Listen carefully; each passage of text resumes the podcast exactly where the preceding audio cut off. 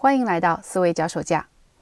首先问你一个问题：在十五分钟内写出砖块的不同用处，你能写出多少种？这是美国心理学家、创造性思维研究的先驱者吉尔福特所开发的创造性思维测试里面的一个经典问题。类似这样的问题是考察一个人思维的发散性。也就是能比较快的想出很多点子、主意的能力。发散性思维跟我们有什么关系呢？一般来说，做新产品开发或者是做文艺类需要创意的工作的人都需要发散性。就算我们不做这些工作，也仍然会用到发散性思维。举一个我们每个人日常生活中都会遇到的问题：你善于跟不太熟悉的人聊天吗？是不是经常在寒暄了之后就找不到什么话可讲，陷入到尴尬之中呢？这里的原因之一可能就是不懂得如何发散性的聊天。本期节目我就提供一种方法来应对诸如此类的发散性不足的问题。在回答一开始提到的砖块问题时，不能发散的人有两种：一是除了砖块的日常用途之外，就难以想出其他的用途来；另一种人是。虽然列举出很多用途，可是都局限在通常的建筑材料范围内。说砖块可以用来建造这个、建造那个等等。善于发散性思维的人，则是列出的用途又多，跨度又广。他们能够列举出砖块不同寻常的用途，比如是作为砝码、武器或者标记等等。怎样在做发散性联想的时候摆脱思维定式？产生出很多不同种类的想法来呢？对于这个问题，有人可能会说，思维的发散性是天生的，有的人头脑天生就可以像自来水一样冒出很多想法来，有的人则天生不擅长此类的发散性思考。我承认发散性跟一个人天生的特质有关系，但是也不代表他不可以后天塑造。对于不擅长发散性思考的人来说，可以通过一些抓手。进行有意识的训练来弥补不足，这也是我的这个专辑的一贯宗旨：为思维的培养提供可操作的方法。不论是像逻辑论证这样的收敛性思维，还是像发散联想这样的发散性思维。接下来我要讲的列举属性就是这样的方法之一。列举属性是说，从一个事物的属性想起，为思考提供一个跳板，触发联想。对于砖块问题来说，要想出砖块的不同用处，首先可以想砖块有哪些属性。比如说，砖块比较重，所以可以用来做正指、抵住门，或者做哑铃练肌肉。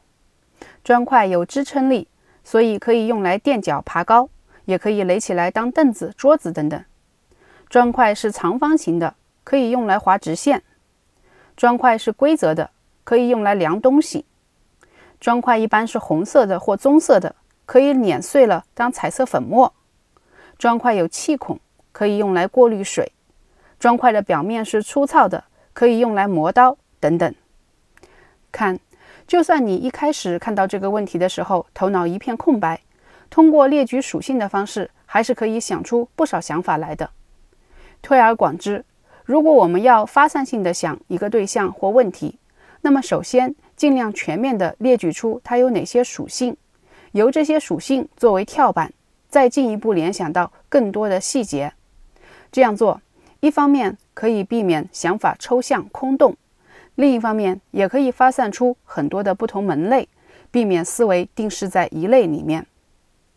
运用这个方法要注意一点：列举属性是要给头脑一些提示，以帮助它发散。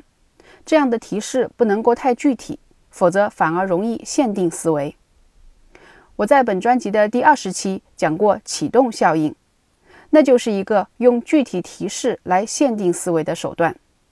启动效应是说，当你接触到一个刺激物之后，所产生的内隐记忆会影响到你接下来的反应，而这种反应常常是你没有注意到的。比如，先给你看一个词“医生”，然后再给你看一个写了很多词的卡片。问你第一眼注意到哪个词，那么你更有可能先注意到卡片上的“护士”这个词，而不是面包。当我们在做发散性思考的时候，要避免这样的启动效应。比如，要是问题这样问：除了汤圆是圆的，你还能想到什么是圆的？那么接下来你想到的圆的东西，很可能都是跟吃的相关的。这就是在内容上把想法给限定住了，把思维给框定住了。列举属性要做的正好是反其道而行之，它是在方法上给思维提供跳板，而不是在内容上进行限定。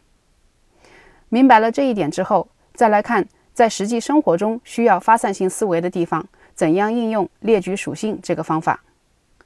很多男生在追女生的时候，经常会有一个苦恼，就是不懂得怎么跟女生聊天，一开口就大脑一片空白，不知道可以说什么。要学会发散性的聊天，不妨从列举属性开始。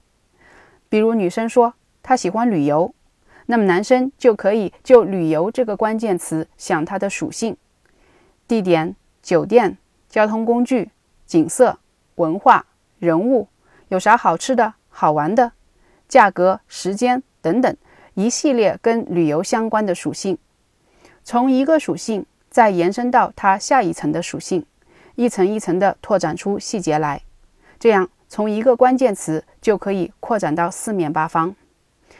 更一般的说，每个人都是由很多方面的关键词组合在一起的一个综合体，每一个关键词都会有很多属性，跟不太熟悉的人接触。首先要善于找到关键词，然后对它分解属性，不断联想，深入细节，就可以发散出很多话题来。那么，怎样找到一开始启动话题的关键词呢？这就需要通过细心观察和聆听得到线索。比如从观察衣着外貌开始，如果对方打扮得很有品味，戴了别致的围巾或饰品，那就可以发散到穿着打扮上。如果皮肤或身材保养得很好，那么就可以发散到保养、健身上面等等。名字也可以成为一个关键词。中国人的名字里面往往会包含家族的族谱用字、长幼排序、父母起名时的寓意和故事，这些就可以发散到家庭关系、父母、名字与性格的关系等等。如果是接触到对方的生活环境，那么可提供发散的线索就更多了。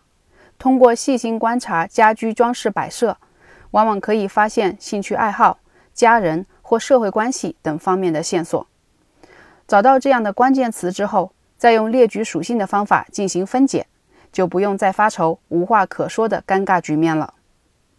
最后要说明的是，列举属性只是锻炼发散性思维的一个技巧，它要能很好的发挥作用，需要其他条件的共同发力，尤其是。要有一定的知识储备，否则的话，要是连分解出哪些属性都不知道，就成了巧妇难为无米之炊了。反过来，如果你肚子里已经有了一些储备，只是不知道如何把它们充分的表达出来，那么不妨尝试一下这个办法。这里是思维脚手架，我们下次再见。